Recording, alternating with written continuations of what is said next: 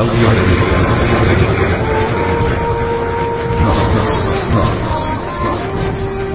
Edición 196 septiembre del 2010.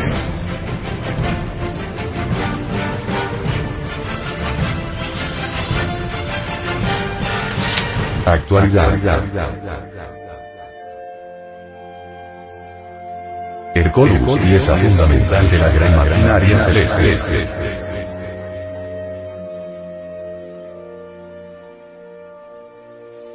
Ha llegado la hora de reflexionar profundamente. ¿Quiénes somos? ¿De dónde venimos? ¿Para dónde vamos? ¿Cuál es el objeto de la existencia? ¿Por qué vivimos? ¿Y para qué?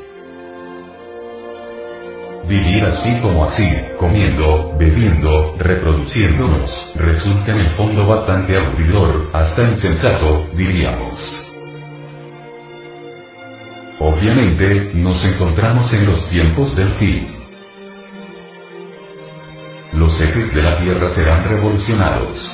Ya sabemos que el polo magnético no coincide con el polo geográfico. El polo norte se está deshielando, grandes icebergs se encuentran cerca de la zona ecuatorial y vienen desprendidos de los polos, así que la revolución de los ejes de la Tierra es un hecho demostrado, y que se puede evidenciar con aparatos mecánicos perfectos.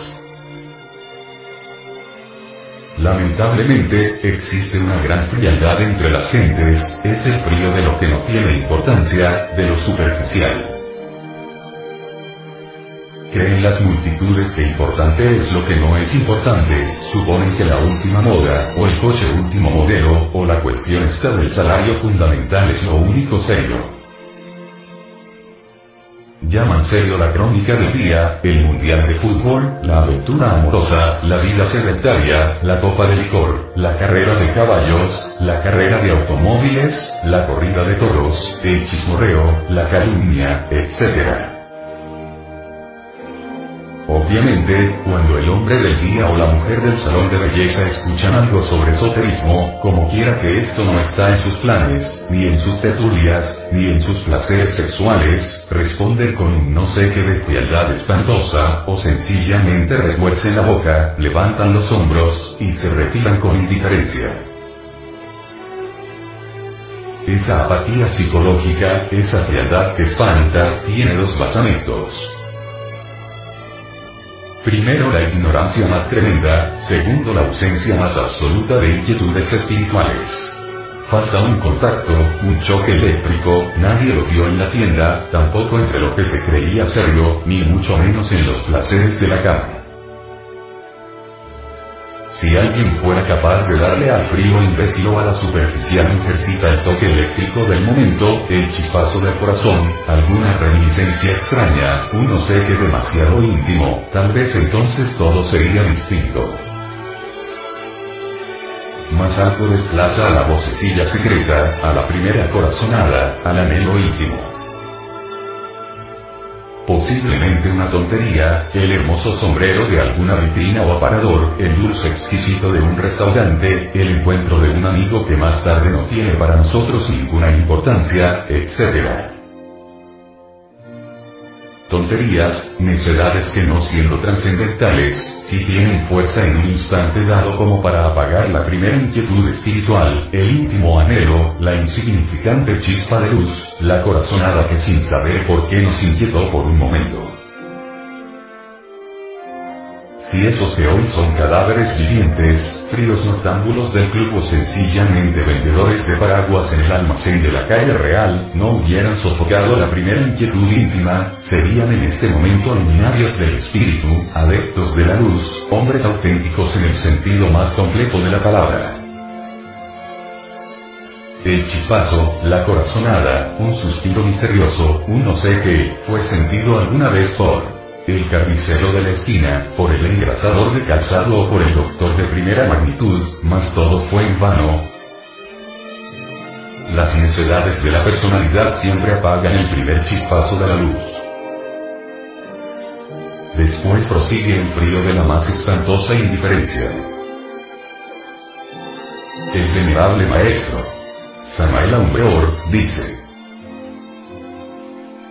No hay nadie que en la vida no haya sentido alguna vez una corazonada, una extraña inquietud, desgraciadamente, cualquier cosa de la personalidad, por tonta que ésta sea, es suficiente como para reducir a polvareda cósmica eso que en el silencio de la noche nos conmovió por un momento.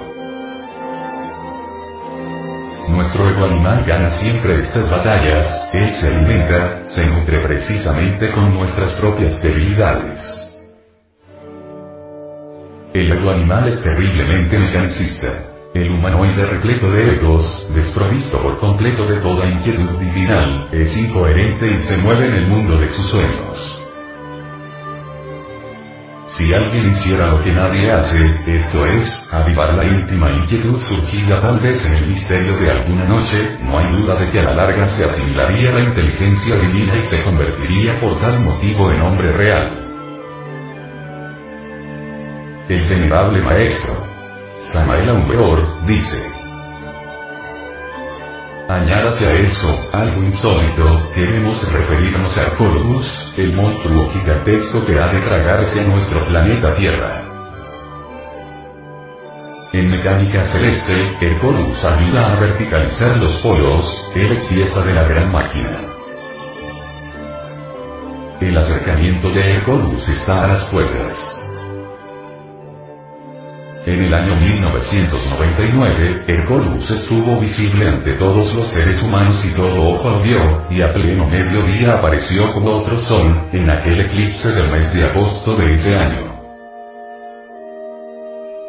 Cuando Hercolus pase cerca de la Tierra, obviamente, precipitará la catástrofe. El gigantesco mundo posee una fuerza de atracción extraordinaria, secuencialmente diremos, que el fuego de los volcanes saltará por aquí, por allá y acullá. El fuego líquido del interior de la Tierra originará nuevos volcanes y en general el elemento ígneo hará que arda todo lo que es y todo lo que ha sido. El agua hará hilo al fuego.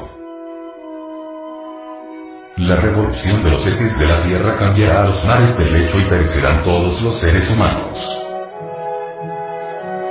Ahora queremos que entienda por qué nosotros queremos iniciar una nueva civilización, una nueva cultura. Los tiempos apocalípticos del fin han llegado. La humanidad ha rasgado seis sellos del gran libro de San Juan, cuando rasgue el séptimo sello el fin habrá llegado se producirá la catástrofe. Podría objetarse aquí, que muchos otros, antes, en el pasado, aguardaron el fin y que nada pasó. Queremos decirle a usted que esta vez estamos hablando sobre leyes de mecánica celeste. Si la mecánica celeste no existiera, todo el cosmos terminaría en una catástrofe. Al hablar así, sabemos que muchísimos ofrecen resistencia, que en secreto se ríen, más escrito está. El ríe de lo que desconoce está en camino de ser idiota, así pues, preparémonos. La Tierra está sometida en estos momentos a una gran agonía y el fin de toda agonía se llama muerte. Cuando un enfermo agoniza, cuando presenta síntomas inconfundibles de su muerte, bien sabemos que lo que sigue es su defunción, el desenlace. La Tierra en estos momentos está gimiendo, está agonizando. Todo indica desastre y a la larga terminará en un pavoroso cataclismo.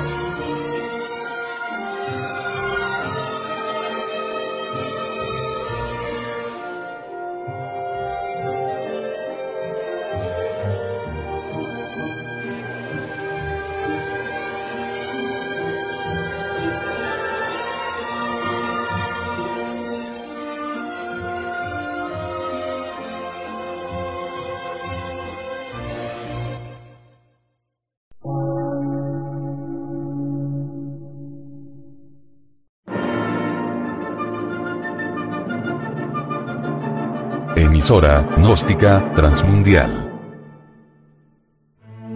Por una nueva civilización y una nueva cultura, sobre la faz de la Tierra.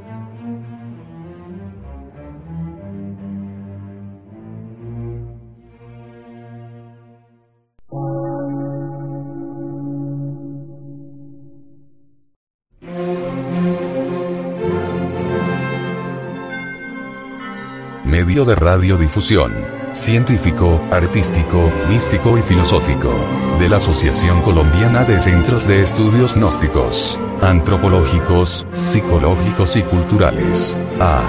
C.